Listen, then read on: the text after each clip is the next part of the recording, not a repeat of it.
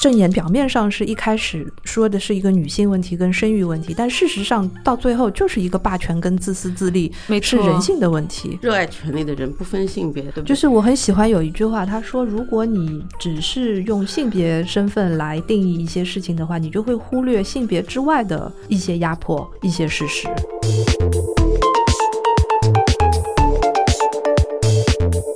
《证言》这本书里边，很显然就是莉莲嬷嬷，他在。考虑我到底做的这个是为了好还是不好？就算这个结局是一个所谓光明的这么一个结局，但其实他当中已经做了很多恶，他自己也知道，而且他也并不是他从头到尾没有觉得自己能够得到完整的救赎。这个其实我觉得是一个比较典型的女性形象吧。可能她在她自己控制欲比较强的这个角度来看，她的每一步棋都是为了下一步棋，但是每一步棋可能都是错的。这种人格，我觉得可能阿特伍德自己也知道是一种比较常见的这么一种女性的人格，可能在。这个宗教意义上说，也是比较常见的一种人格。对的，呃，修女啊这样的，其实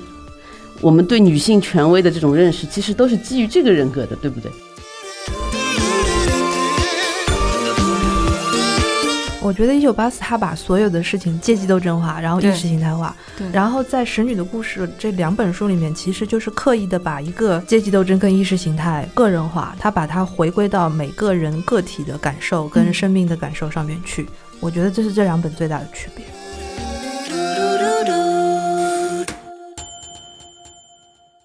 大家好，欢迎来到这一期的跳岛 FM，我是祝雨杰，我们要聊一下加拿大女作家阿特伍德。呃，先来介绍一下我们今天两位嘉宾，一位是我们的老朋友于适老师，并且他还是正言的翻译。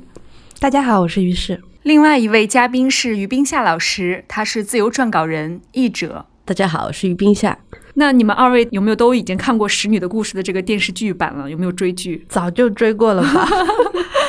于冰夏老师呢？我呢，其实弃剧了。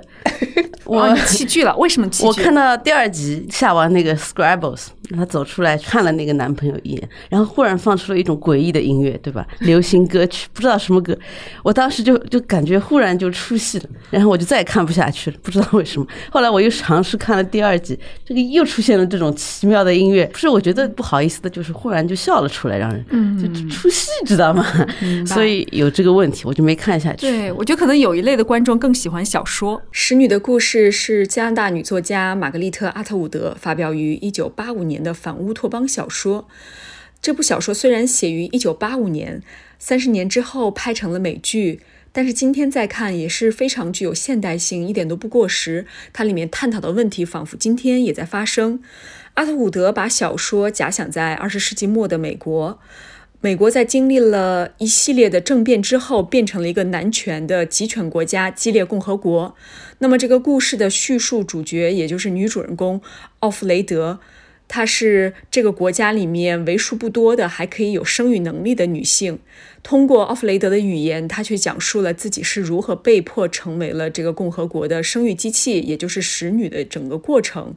包括她进入了大主教家。如何服务于这个男性集权的一个女性受害角色？通过这样的一个描述，披露了这样一个反乌托邦国家里面违背常理的社会现象。嗯，通过他的一些追忆，也表达出了社会里面男人和女人生活状态的一些思考。正言是使女的故事的一个续篇。阿特伍德没有再选用奥弗雷德的视角，反而选择了三位不同身份背景的女性，通过书写她们的命运，让我们看到激烈国它的一个历史的变迁。三种不同的叙述声音，三种不同的角度，构建了一个更宏大、更开阔的一个时空，也让我们更清晰的、更加全面的看到这样一个独裁国激烈国背后的秘闻。这个应该是有时间点的问题吧？就是这个使女的故事，其实他写完了之后，在一九九零年的时候就被施隆多夫拍成过一个电影。那个电影其实是更诡异的，它是完全按照小说的情节来改编的，但是整个的一个气氛，然后光影的效果、审美的眼光，我觉得都有一种荒诞的感觉。所以呢，就是当时那个片子虽然出现的都是大咖，编剧啦、导演啦都是大咖，但是那个戏就没有红。然后隔了那么多年，二三十年当中又发生了很多事嘛，尤其是。是在女权运动方面，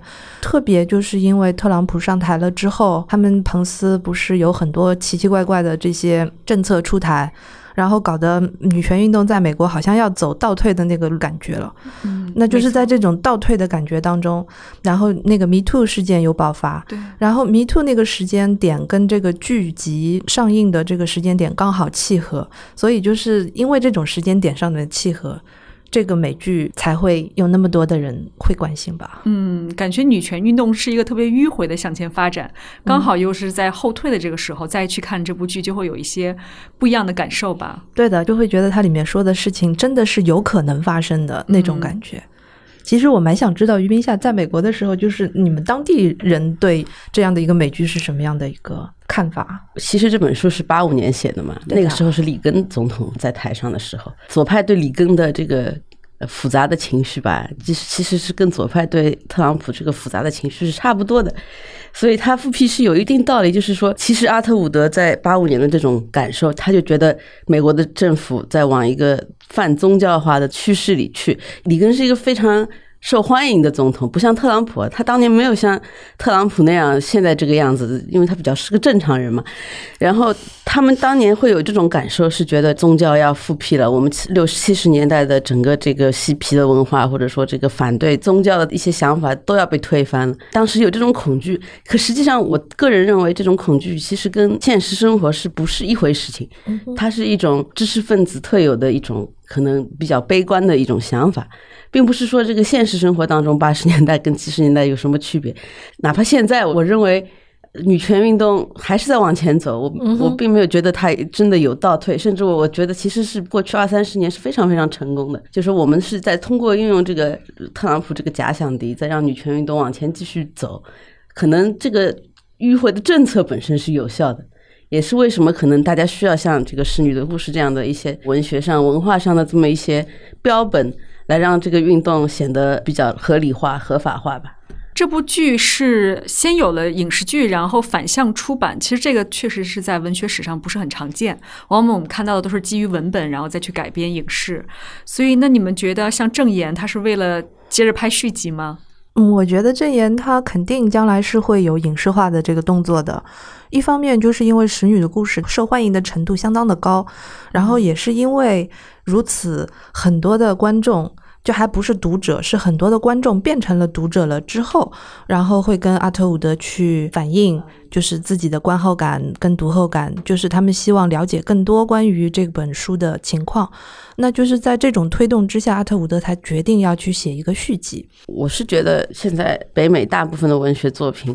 跟影视作品是分不开了，已经这两种文学形式已经快要变成同一种文学形式了。你看现在像网飞这样的网站进入这个影视行业以后，他们对这个量的要求太大了，对的所以他们开始。要改编各种各样的书，很多人是在为了被改编写小说，很多书会被从被遗忘的角落里挑出来，出来，然后迅速的被拍成了可能非常火的电视剧。对跟这个书火不火可能一点关系也没有。所以我觉得在这个大趋势下，什么样的情况今后都会可能发生。是的，我在读了正言之后，发现这个续作其实是没有延续使女的故事。我感受到阿特伍德他的兴趣，当然肯定不是说他想去讨论人是如何堕落的。人很容易就堕落了嘛，但是他是好像很在意去讨论，就是人是如何在道德层面上妥协的。比如说这个，呃，莉迪亚就任嬷嬷的整个过程，就是被他描绘的特别的令人不寒而栗。所以我在想，像这样一个角色，他没有一味的就是耸人听闻，也不是只是让我们去看悲剧，他是给了很多这个角色一些内心冲突。你们觉得这种非常复杂的一个？道德也好，内心冲突也好，是不是让阿特伍德这个作品变得很有厚度的一个原因呢？首先，我觉得他选择莉迪亚·莫莫这个形象，有一部分原因也是因为剧集，是因为在剧集当中，这个莉迪亚·莫莫的形象非常出挑，然后给大家留下了相当深刻的印象，所以他变成了一个有待于开发的一个人物。然后，相对于就是《使女的故事》的那个主角 Offred 的话，他的戏已经被挖尽了。可以这么说，就是比挖镜还要再过分一点，就是都不让他死。嗯，因为就是按照小说的那个情节的话，就是第一季已经把那个小说原著的那个内容都已经拍完了。是的，从第二季开始，其实就是编剧在往新的故事线上面走。然后这个新的故事线要保持住一个可信性的话，首先他要把这个人物，就是 Offley 的这个人物，从一个本来书中很消极、很被动的那么一个角色，然后把它改造成为一个斗士的形象。嗯，然后为了让他的故事还有他的两个孩子的那个故事能够继续的话呢，他就不能死。嗯，阿特伍德自己也说过，就是如果是按照正常的逻辑的话，这个主人公应该已经死了好多回了。对，但是因为某种主角光环，所以他就嗯不能让他死。所以他在写续集的时候，他不能再把力道用在这么 Offley 的这个身上了。嗯他要给出一定的时间的这个冗余度，让这个编剧们去发挥他们的才智，把这个剧集扩充到越丰富越好。然后他就选择了莉迪亚·默默这个形象，我觉得是很聪明的。观众的这个好奇心上面来讲，莉迪亚·默默就是一个他大家已经熟悉的形象，嗯这个是很好的。因为正言当中的三个主人公，基本上除了莉迪亚·默默之外，另外两个都是新生代。对，对吧？就是如果是从一个影视化的角度来讲，它保留一个大家熟悉的形象是很重要的。像莉迪亚·嬷嬷，其实她有点像一个统治阶级或者是一个利益既得者，然后用她的视角再去看这样一个结构性问题的时候，我自己在阅读的时候，我觉得是打开了另外一种思路。嗯哼，嗯，其实这个形象，对吧？我们中国的戏剧里面是非常多的。我老是想到容嬷嬷，因为都叫嬷嬷，也是没办法才翻译成嬷嬷。职能是一样的嘛，他们是一个所谓的女性的一个统治阶级，对吧？但是他们默认就是在他们之上还有一个男性的统治阶级，对对吧？我觉得其实《正言》这本书里边，很显然就是莉莉安嬷嬷她在考虑我到底做的这个是为了好还是不好。对的，我做了一件好事，是为了再做一件恶事，再做一件好事嘛，对吧？对其实到最后，就算这个结局是一个所谓光明的这么一个结局，但其实他当中已经做了很多恶了，他自己也知道，而且他也并不是他从头到尾没有觉得自己能够得到完整的救赎。这个其实我觉得是一个比较典型的女性形象吧。可能她在她自己控制欲比较强的这个角度来看，她的每一步棋都是为了下一步棋，但是每一步棋可能都是错的。这种人格，我觉得可能艾特伍德自己也知道，是一种比较常见的这么一种女性的人格，可能在这个宗教意义上说，也是比较常见的一种人格。对的，呃，修女啊这样的，其实我们对女性权威的这种认识，其实都是基于这个人格的，对不对？对的就女校长啊，或者是女老师啊，她们都有比较女性意义上的这个控制的本能在那里。可能艾特沃特把它写成了一个摇摆不定的这么一个状态。呃，我看了的话，我会理解，就是说这样一些女性是怎么思考自己每一个行为的。对，对的，有一些正义的事情未必是正确的，有些正确的事情未必是正义的。然后像莉迪亚，她在这个书里面其实有过很多的反复，包括就是在最后那个要出击的时候，她其实也有过想法，说我要不要就算了。就是我如果不这么做的话，我不把这个情报送出去的话，我是好好的养老了。其实他有过这些反复，这些反复恰恰是因为这些反复，还有他前面于冰夏说的，他在想做好事情的同时做了很多恶事，并且有自知的这种恶事，才使这个人物比较真实可信。像伊迪亚·嬷嬷和这个 Off Lead，他们的叙述角度是非常不一样的。那这两个具体的记录真相的方式不同在哪里呢？就我个人的阅读体验来讲，我觉得《使女的故事》那本书其实是写的挺主观、挺诗意的。是的，然也很后封闭，对吧？因为对它肯定封闭嘛是一个对的非常个体，然后它也是只是在受害层面去看待外界。嗯哼，嗯然后就是 Offley 的这个形象，我们说的这个 Offley 的是书里的这个 Offley 的他首先他的视野很狭窄，然后再加上我觉得他不是那种特别积极的斗士的形象，所以这个也导致了他在观察别的事情的时候有一种很暧昧的眼光。嗯，这种暧昧不是说就是情感上面的暧昧，是态度上面的暧昧，立场上面的暧昧。然后包括他看大主教跟大主教夫人，还有 Nick，还有别的马大，就是他有一种有的时候想要接近，想要好奇，但是也是保持距离，因为这样比较安全等等。他跟剧集当中的那个 Offley 的视角是完全不一样的。嗯所以就是看《使女的故事》那本书，你需要有一个想象力，而且你要有一个耐心的那种感觉，你要从他的那个眼光和描述去想象那个世界到底是怎么样子的。嗯然后到了正言的时候就不一样了。莉迪亚·默默的叙述，因为她是通过手记的方式嘛，就相当直接啊。什么最恐怖，什么最要紧，他就讲这件事。嗯所以就是在叙述的这个力度上面，让人家感觉就好像是一个更理性的声音。对的，他更理性，他对于残酷本身已经有了相当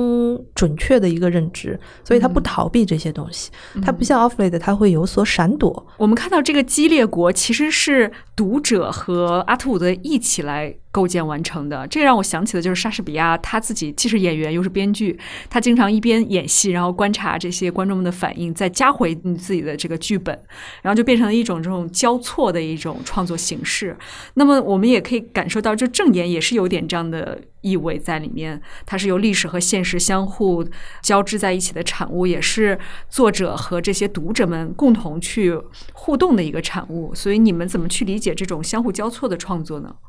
不，我不知道你你有没有看过这个很其他很多呼噜的电视剧。现在呼噜电视剧，因为他们没有又没有网飞有钱，然后呢，他们有一个很好的策略，就是说大部分的电视剧，这个使女的故事是可能他们制作最大的一部大的一个对其他电视剧就全部都是只有一个主人公，就是比方说我。然后就全部都是有关我自己的生活，然后你就像写日记一样嘛，十集电视就出来了。租一个公寓对吧？再租一个办公室，反正现在人也就是想上班嘛，也没有什么别的事情可以干，别的事情都在手机上就可以干，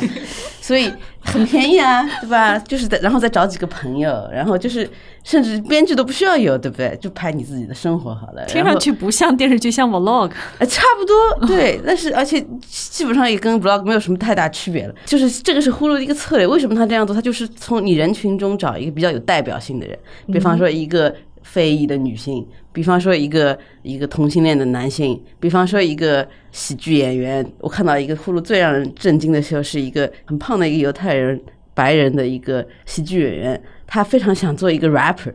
所以呢，他就去跟一些黑人打交道，然后呢，他又是一个特别长长得非常其貌不扬的这么一个人，然后这些黑人看着他也不知道应该怎么办。哦，这是我看到呼噜最让人看不下去，就是太恶心了。这个不管怎么样，这些就是现在呼噜的，我觉得他们的管理层，他们签一个剧就是按照这个逻辑来进行。那么像《使女的故事》也一样，用这个思路你去套，它就需要有一个这个大女主，对吧？这是完全是好莱坞的这种编剧思路。一个大女主的剧拍完了，那要拍个续集吧，对吧？那就莉莉安·嬷嬷就上场了，再配两个配角，然后可以继续再拍他们的续集嘛，对不对？因为他们这个故事并没有结束嘛，他们还还要活下去呢。对，你完全想象得出来，如果是给郑言拍一个续集的那个电视剧的话，就是莉迪亚·莫莫本死身了她可以对，她死她了但她可以有一条线，对不对？然后就是番外篇还可以拍这两个年轻人他们的年轻的生活，他们后来的生活等等，就是又可以引申出因为跟我们好像那时候看电视剧不太一样，我们比较喜欢复杂的、饱满的人格。至少我自己可能，现在我现在看很多电视剧，我觉得他们喜欢呃非黑即白的这些特别纸，片化，非非他们标签化。他们希望这个人是 exactly as seen。他介绍我，我是一个这样这样这样的人，对的然后他就是一个这样这样的人，用一句话来描述这个人就是这样就是你的 Instagram 上的一个简介。然后这个人真的确实可以活到跟这个简介一点都不差。我觉得这是现在好像年轻人比较追从的一种这是一个活法，。就是一个标签化的一对，个但是他们并没有觉得这有什么问题，就是说我们可能会觉得怎么会有人愿意就活得这么单薄？但是我觉得大在他们脑子里，在很多人年轻人或者甚至不一定是年轻人，也许我们这代人很多人也是这样子，对吧？他们会觉得你为什么要活成活得鬼鬼祟祟，不像一个为什么要有那么多的潜台？台词？你为什么不能活得像一个正直的人一样，像这样一个正常人一样，对吧？什么是正常人呢？哦，那个那个萨利鲁尼的正常人。就好像那个温特森也写过嘛，如果你可以正常，你何必还要去追求快乐呢？对吧？你只要当个正常人就好了。哎嗯，差不多这个意思哎。在二零零零年代，我在美国住的时候，我觉得我身边人不是现在这样的。一五年我有一次去加拿大，然后我我就忽然发现这些人，其实也没有很多年吧，我一零年离开美国的，然后我看看周边的人，都是一些文化圈的人、文学圈的人，就变成了一个根本跟以前不太一样的样子。就忽然大家开始喜欢讨论这个政治正确啊，喜欢开始讨论都是政治正确喜欢开始讨论一些身份政治的，而且就是讨论的很一本正经，就不是以前我们零零年代在文学美国文学界是一个 irony 的年代，大家都在做反讽嘛，甚至反讽到一种反讽你反讽我反讽，对。呃，大家跟不上这个反讽的节奏了，快要。表现就是说我们都在外面假装自己比自己聪明，就是说这个在当年是非常重要的。如果你出去跟人家聊天，然后你你显得出自己不够俏皮、不够幽默，人家觉得你这个人不值得交往，没有趣。那现在已经不是这样子了，就是说，嗯好像没有什么人愿意跟你搭这个俏皮话的腔。你讲一句俏皮话，人家看着你觉得你这在讲什么东西啊？在反对这个过于俏皮的这么一种过程当中，我们就放弃了它，然后就会现在就变得过于诚实，过于走到了另一个坦白，走到了另一个极端去。但是每一代人就是有每一代人的文化嘛，这个我觉得没有任何办法的，不是说。可能现在这个时代，大家在这个手机上面需要进行各方面的这个社交活动，然后如果你需要进行这样的社交活动呢，你就需要有一个人设，对，可能不是那么容易，就是在俏皮，在这些修辞当中塑造一个让人家能够明白的这么一个东西。而且在这种这个流媒体跟互联网的平台上面，你你这样的一种智慧的表达方式太迂回、太费时、嗯嗯太麻烦了。嗯，太麻烦了，是的，所以就是大家倾向于的就是简单明了、政治正确。嗯，就是在《正言》这本书里面，你完全可以看得到这些影子。嗯而且不光是这样，就是说文化这个上面的一个趋势是说，美国现在这个有一点点就是说人跟人之间脱节的这种感觉。你在网上看看这些人在干这些事情，对吧？但你到现实生活中去看看，其实根本不是这么一回事情。我觉得很多人真的是活在了网上，对啊，嗯，然后就不能说这不是一种活法。所以就会出现现在就是这些电视剧吧，真的是非常哎，你说到网络的话，你有没有想过，就是为什么在正言当中，互联网这个东西就没出现？他年纪大了嘛，我觉得不太会用我觉得不是作者年龄的问题就是阿特伍阿阿特伍德自己是很赶潮流的一个人，哎他自己所有活动，对对对，都会不会是会有如果要互联网。加入这个手机的环节，这个剧情会变得非常复杂？你们有没有想过这一点？他完全就是把我们现实世界屏蔽在这个小说世界外面了。对对对对对对嗯，他这个主张我觉得挺聪明的。他还是构建了一个自己假想的这个世界，要让它合理化。对的，让它延续下去。但是呢，阿特伍德自己也说过，未来反乌托邦发生的一切，其实都已经在某个地方发生过了。包括他这个幻想的这个激烈国，其实就是刚才于冰夏老师也说了，他是来自于美国的清教徒的那个历史。嗯很喜欢用自己的道德举止变成一种压迫异己的一种方式。然后，所以阿特伍德说自己的这个小说更像是一种推理或者是玄策，嗯，强调这是一种见证者的文学。那你觉得在这个小说里面的这些虚构的部分有多少可以映照到我们今天的现实呢？我丈夫是一个美国人嘛，他们家里其实也有一点点这种清教徒的感受，就是说我们可以很容易看出来，就是说他们吃的太多的时候就会非常罪恶，嗯，是觉得道德上罪恶，嗯是觉得自己不应该吃太多。或者占用太多的资源，或者说，比方说新冠在美国展示出一种典型的，这是我老公的说法，我不一定同意。他说他觉得整个美国人成天就在说我们犯了错才会这个新冠到我们这里来，就是他们每天就在想说是因为特朗普，所以我们才得到惩罚，天谴嘛，就是有一点这个意思，就是就是你看每天主流媒体的这个报道，就他们已经是有点丧失理智的感觉，就是他们没有在说这个具体的科学上怎么样怎么样怎么样，反而他们就是在说这个没有做，这我们没有做这个一二三四五件事情，所以才会有这样。这是清教徒的想法，还是有一点点很多清教徒的想法美国的很多民众也是持有这种很宗教化的一种思路模式。呃美国这个国家有很多不信教的人，但是他们是有这个清教徒的思维方式的。嗯呃，他们不是说进会去教堂里干什么，都不去教堂，没有人去教堂了现在。但是这整个思维是这样，他们就会觉得他首先反省自己是不是在道德上做错了一些什么事情，然后就会觉得是不是我就应该受到惩罚。这跟这个经历过后现代的一些国家不太一样，因为整个二十世纪下半叶，至少包括我们中国，甚至我觉得道德感被解构掉了。嗯哼，但是在美国可能没有，就是说整个群众里边没有，知识分子里面肯定是有，但是在群众里边这个道德感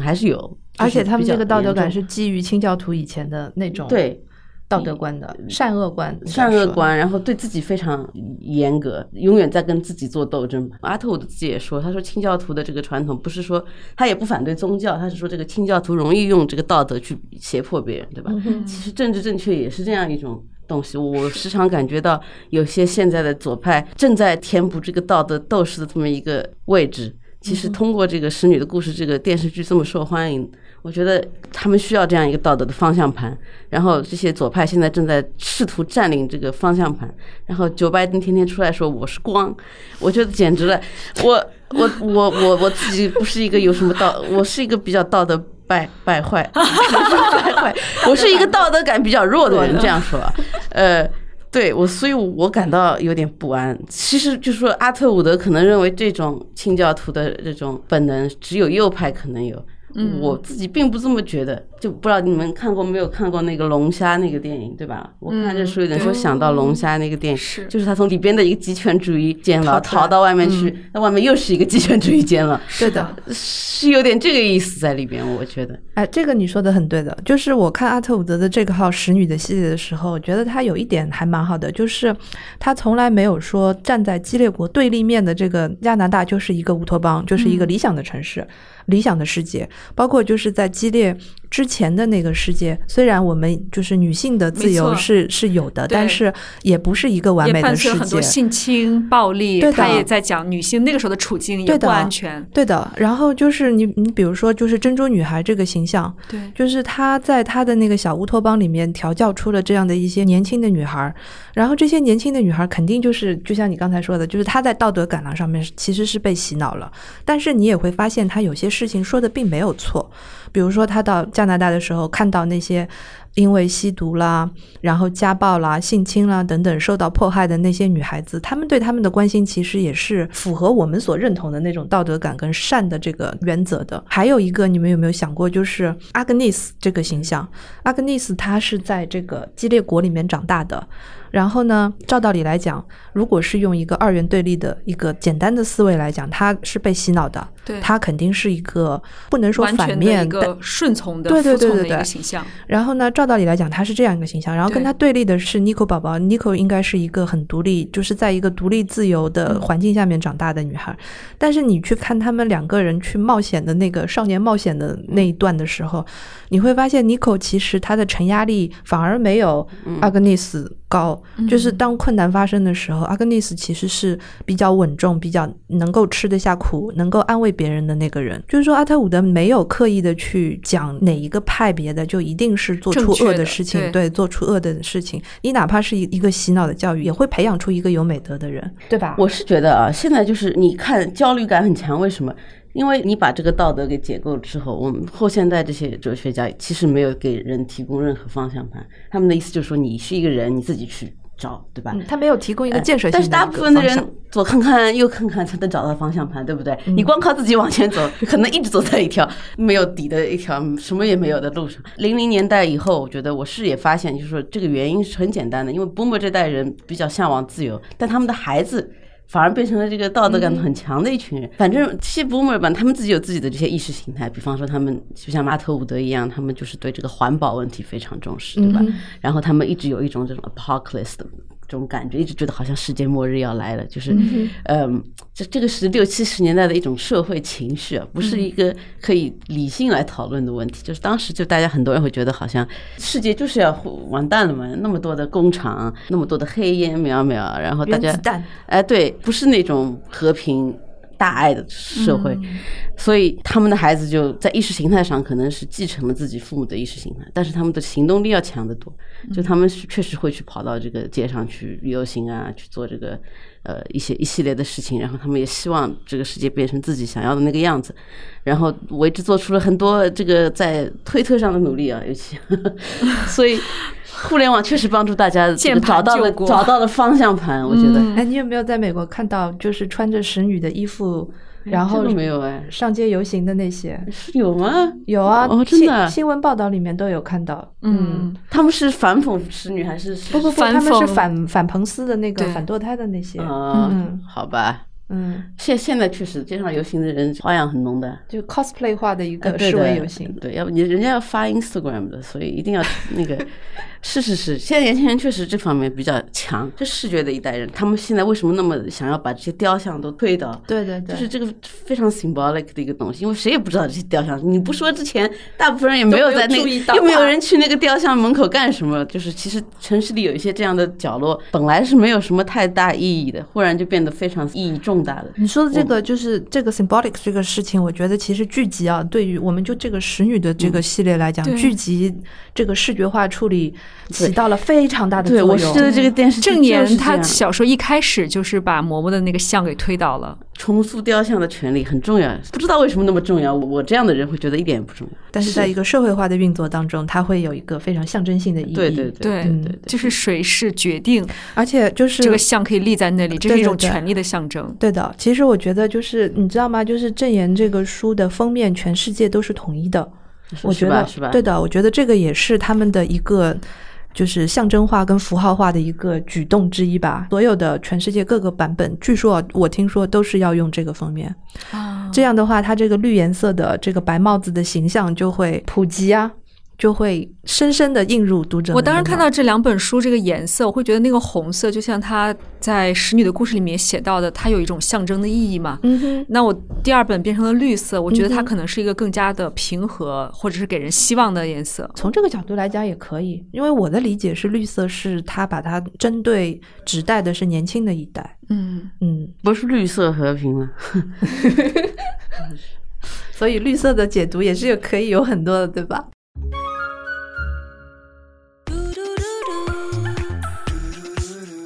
跳岛 FM 的岛民，大家好，我是朱雨杰，很高兴告诉大家，跳岛 FM 有听众群了。入群方式是添加跳岛 FM 助手微信号 tdfmzs 进群，也就是跳岛 FM 助手的拼音首字母。欢迎来岛上和我们交流。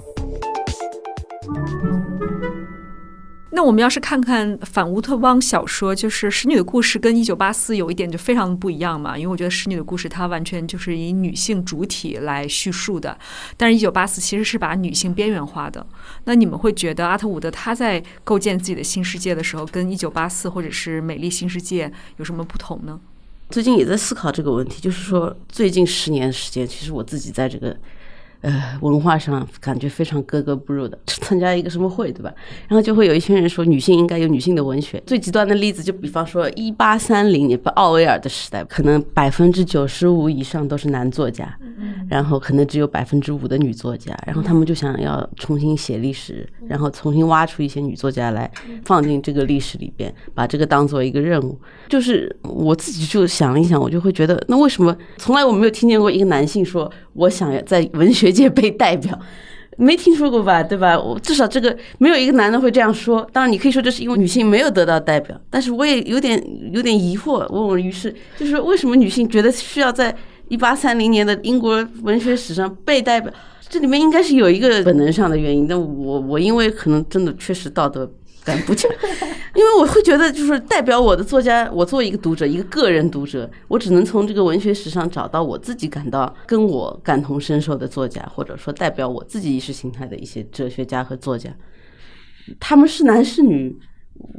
或者什么国家的人，或者说有几根头发，这个不重要吧？我觉得，对吧？因为这个为什么会把这件事情排排在一个很重要的这么一个位置上？不太明白。这个其实就是有很多的人现在开始意识到有女性身份跟女性女权运动这件事情了之后，他们反而会走向另外的一个反面，就是他们只以性别身份来说话。这个就等于走到另一个极端，但是这个其实是恰恰物极必反，就是没有达到他们本来要的那个为女性发声的这个目的。就好像你刚才说的，就是你就想那个伍尔夫那个时候，他曾经写过很多的这种散文，然后也是故意的要提到，呃，十七世纪开始到十九世纪有多少女性在写作。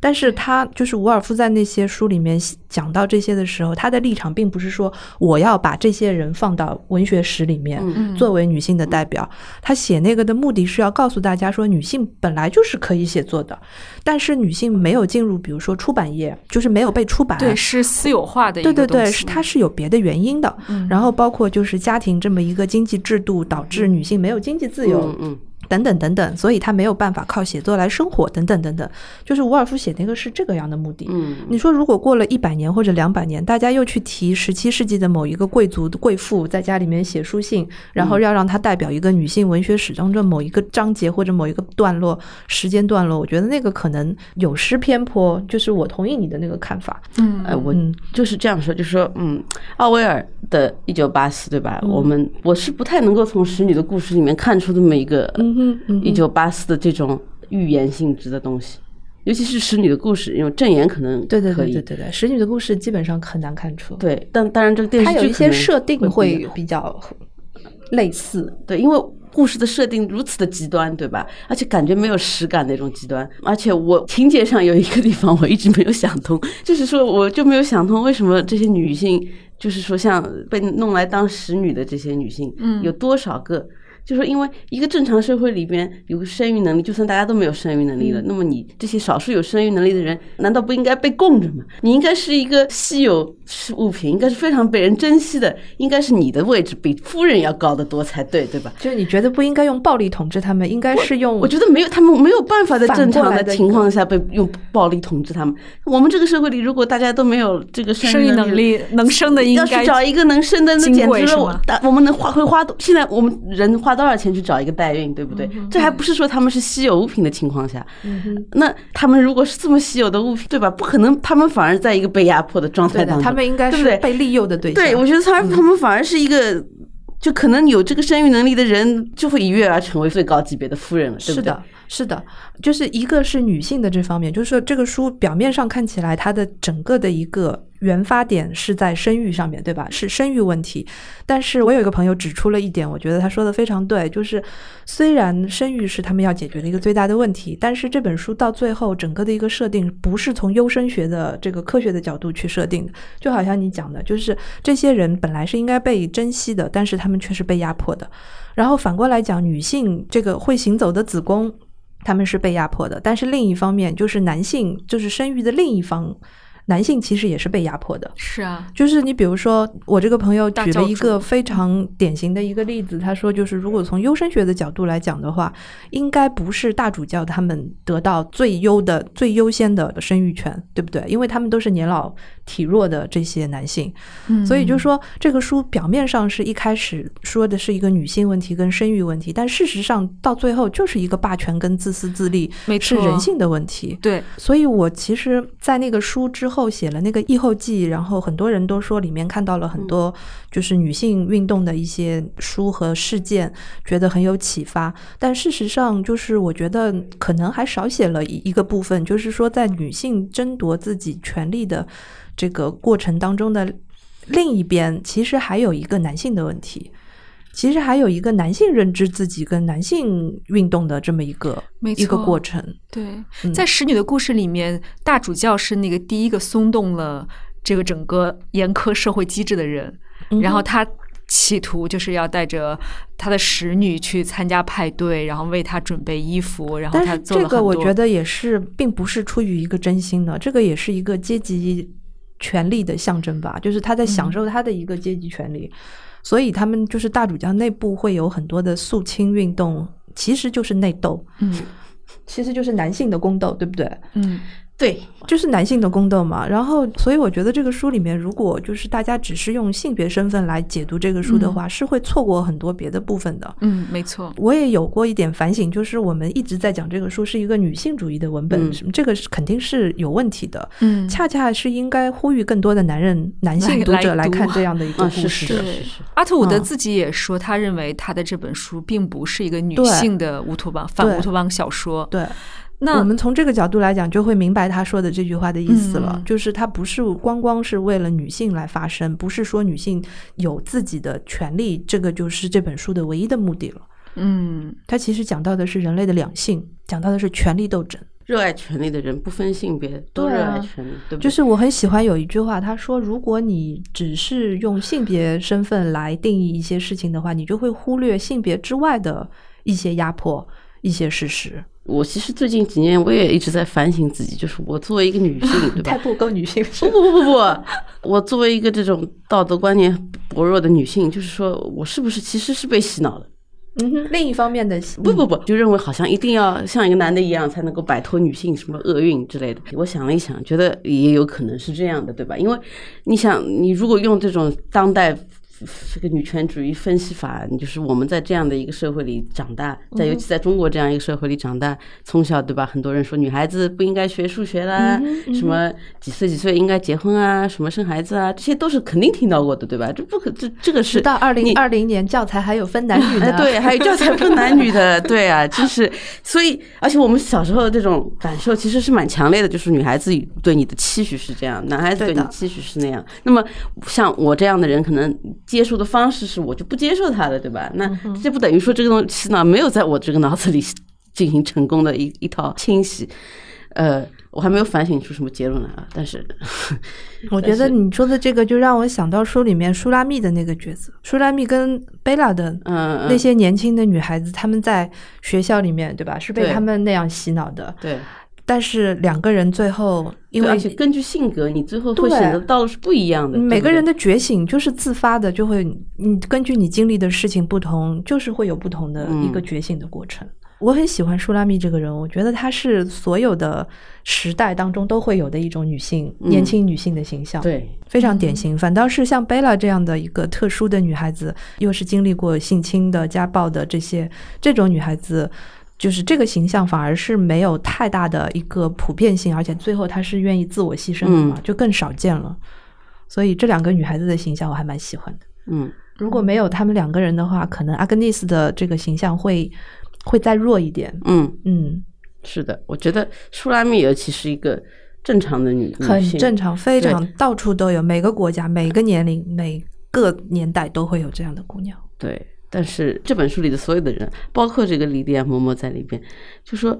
都是 比较我们生活中常见的人，对吧？可能北卡我们见的不多，嗯，但是其他人都挺常见的。但是这个怎么说呢？我们每个人其实对这些人格都有一个判断，对不对？对的。有些人会喜欢这些人，有些人会喜欢那些人，有些人可能觉得这个李迪亚·嬷嬷做的很对。我觉得他做的挺对的。哎，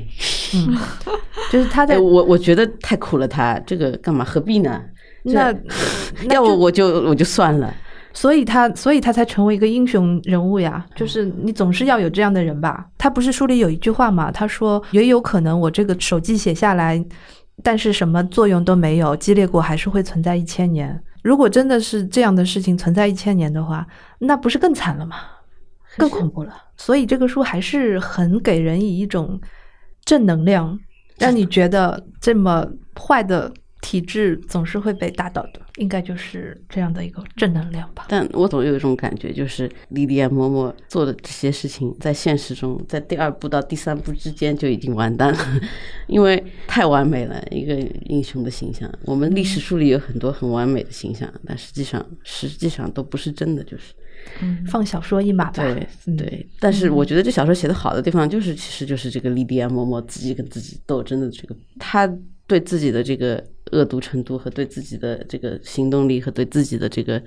道德上的一种判断，其实都已经很成熟。就像你刚才说的，不像这个电视剧里这个李典嬷嬷这个形象，要更残酷一点吧？嗯，对自己残酷才是真残酷。对啊，对啊，对啊。其实很多女性对自己都比较残酷。没错。嗯，我们应该不要对自己这么残酷。对，宁可对别人残酷，也不要。对，但也不要互相残酷，就是。我看到于是在那个《疫后记》里面也帮我们梳理了女权运动的一些发展的脉络。嗯，其实大家在读《使女的故事》的时候，很容易发现里面探讨的一些问题，都是正好是第二波女权运动在争取的一些权益。嗯，但是在《使女的故事》里面，相当于是把这个第二波运动的一些东西又否定掉了。你有看到那些否定吗？就是你感受到那些否定了吗？Off lead，他在回忆母亲的时候，其实是把主要是他们母女之间母女之间的关系是否定了第二波女权运动。所以阿特伍德好像从来都不愿意把自己划分为一个女权主义者。也不愿意自己的作品贴上女权主义的一个标签。我觉得不只是女权主义这个标签，就是阿特伍德就是那种不喜欢被贴标签的那种知识分子。不光是女权，包括科幻小说那种标签，他也是不愿意被贴的。嗯，可能唯一他比较乐于被贴的一个标签就是加拿大文学这个标签。对，加拿大人都是这样的。你去加拿大，对吧？有一种感受就是他们互相之间都非常友好，但是。总有一点哪里不寒而栗的地方。但就是说，但是在他们的文坛，就是文化界，他们他们有很多就是说非常慷慨的这么一个文化基金，政府会给非常多的钱支持本土的这个加拿大的文学发展、加拿大的艺术、加拿大的电影。对他们一个文化的自我认同感很强，比我们比美国要强。但是美国是没有这样的东西的，所以美国的作家是在是为了自己在那儿写作，加拿大的这些艺术家就比较。会对这个自己的国家会思考自己国家的命命运这些问题，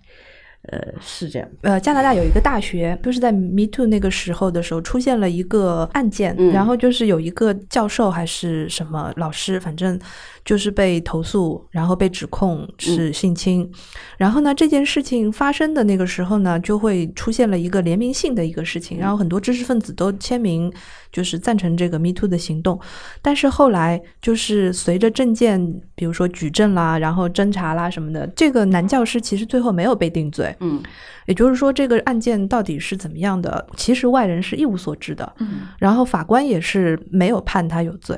后来阿特伍德就把自己的名。字从这个联名信当中去掉了。啊，对，然后他去掉了之后，就有人骂他是坏女权主义者。这个事情是去年还是前年发生的？就有人骂他是一个坏的女权主义者，不为女权发声。然后阿特伍德就回了一封信，发在报纸上，意思就是说这件事情的来龙去脉是这样的，因为它是关系到一个司法公正，关系到一个正义的这种问题，所以就是这个不应该是代表我是一个坏的女权主义者。然后他说，他所认为的一个女权主义者，并不是说没有。有一个判断力，然后就为女性说话的那么一种女权主义者，那个也不叫做好的女权主义者。他说，真正的女权主义者应该是有自己的思考能力的，是的，有自己的判断力的。他不是袒护一个女性，而是是为男女的平权。对他不是为一个女性这个标签去说话。我觉得阿特伍德其实脑子是非常清楚的。嗯嗯，他不会去赶时髦，去赶一个标签，蹭一个热度，然后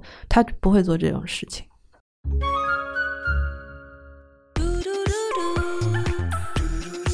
跳岛 FM 的岛民，大家好，我是朱雨杰，很高兴告诉大家，跳岛 FM 有听众群了。入群方式是添加跳岛 FM 助手微信号 tdfmzs 进群，也就是跳岛 FM 助手的拼音首字母。欢迎来岛上和我们交流。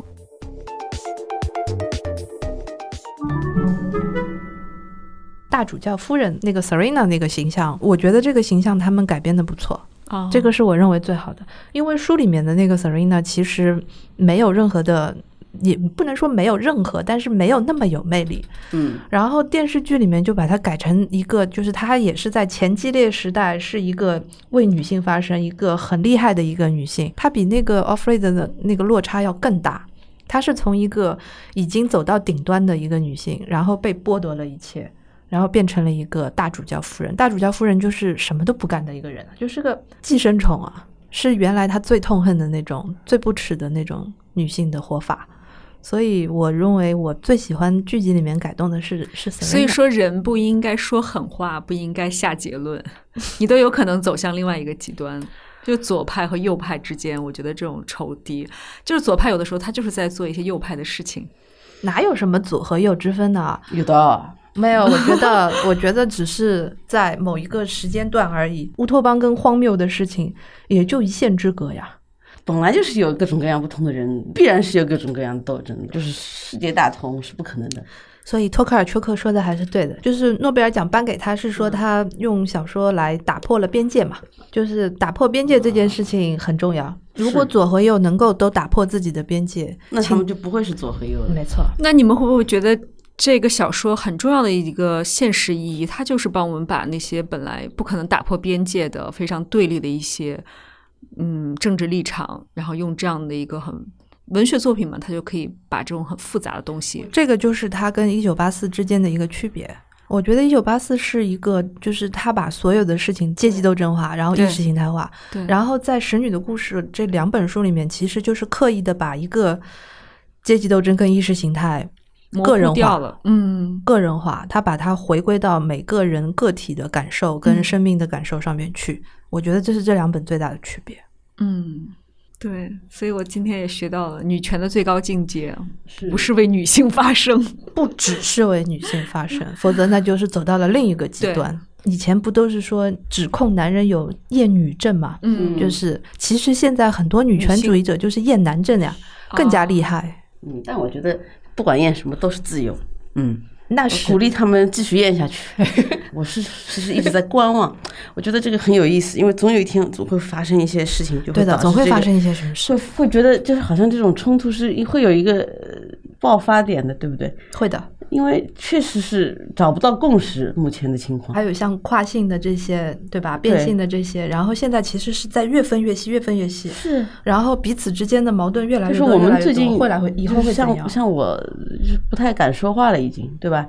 很多人现在其实都是不太敢说话，那总有一天这些人会开始要要讲什么沉默的大度。其实我也不不是这样觉得，我觉得说不说都是没什么的，就是说，但是重点是你现在哪怕不敢说的时候，你也要记得怎么说。你们两个可以分享一下最近在读的一本书吗？那我给大家推荐的是最有名的一本女性主义的著作，法国存在主义哲学家和作家波伏娃写的《第二性》。嗯，我认为在看完《石女的故事》之后，所有对这个话题感兴趣的人都应该把这本书看完。